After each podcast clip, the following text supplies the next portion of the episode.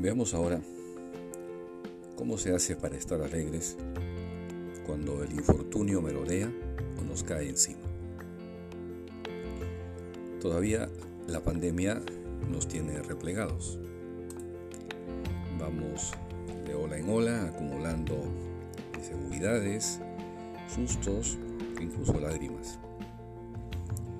Quien nace de cabeza de familia procurará cuidar de los suyos, dándoles piso y llevando sobre sus hombros y nervios la angustia y miedos propios de estos tiempos. Hemos aprendido a ponernos de muros de contención para que el miedo no atenace la vida que continúa, abriéndose paso a paso a pesar de los pesares. El obstáculo que tenemos por delante es grande. Enfrentar este mal desemboca en un racimo de problemas y sufrimientos, enfermedad, hospitalización, duelo, falta de trabajo, reducción de sueldos, etc. Todo esto nos exige sacar nuestro mejor perfil. Del fondo del alma surge una voz que nos dice, crécete, tira para arriba, reposa para que mañana continúes. Es el fuego interior que aún permanece encendido y nos alienta a continuar, dándonos firmeza de ánimo y una serena alegría. Sin embargo, rondan a nuestro alrededor, entre otras cosas, tres actitudes que quieren apagar esta llama interior. Son el pesimismo, el voluntarismo y la frivolidad. El pesimismo genera un ánimo alicaído.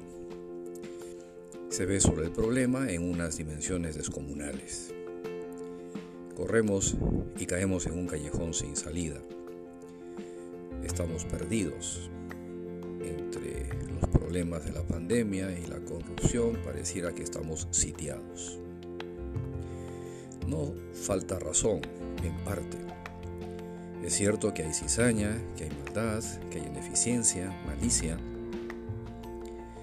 pero ni por asomo hemos de dejar de plantearnos que también existió un David que enfrentó a un gigante Goliat. El pesimismo paraliza y viene acompañado de la angustia, la amargura, el desencanto. Desde luego para un perfil así, la alegría es una mala broma, porque lo suyo es la tristeza.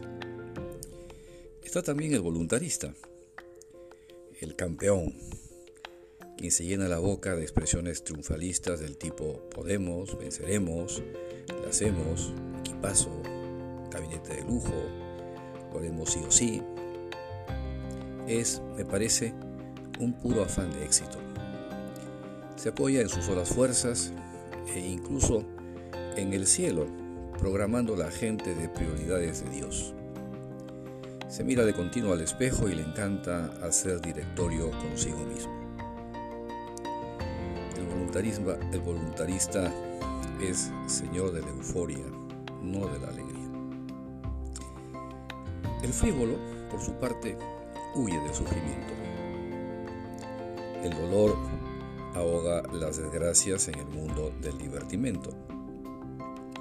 Vive el instante es un oportunista en los negocios, un vividor en los placeres.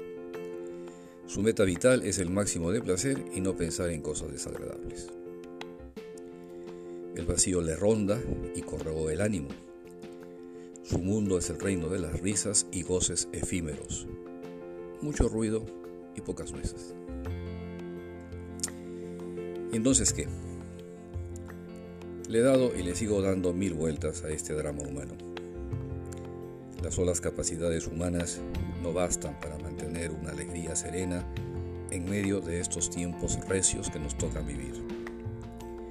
No me atrae la tristeza del pesimista, ni me llena la euforia del voluntarista, ni mucho menos la risa hueca del frívolo.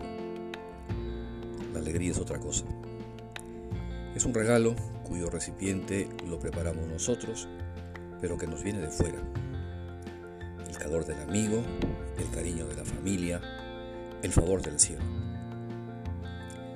Me quedo con Santa Teresa de Jesús. nada te turbe, nada te espante, todo se pasa, Dios no se muda. La paciencia todo lo alcanza, quien a Dios tiene, nada le falta, solo Dios basta. Sí, pido la alegría serena de la Pascua de Resurrección, la alegría de saber que hemos venido al mundo engendrados desde la eternidad por un Dios que es amor y que el mal no tiene la última palabra. No estamos en el paraíso, lo sabemos, pero podemos contribuir a sembrar jardines de paz y alegría a nuestro alrededor.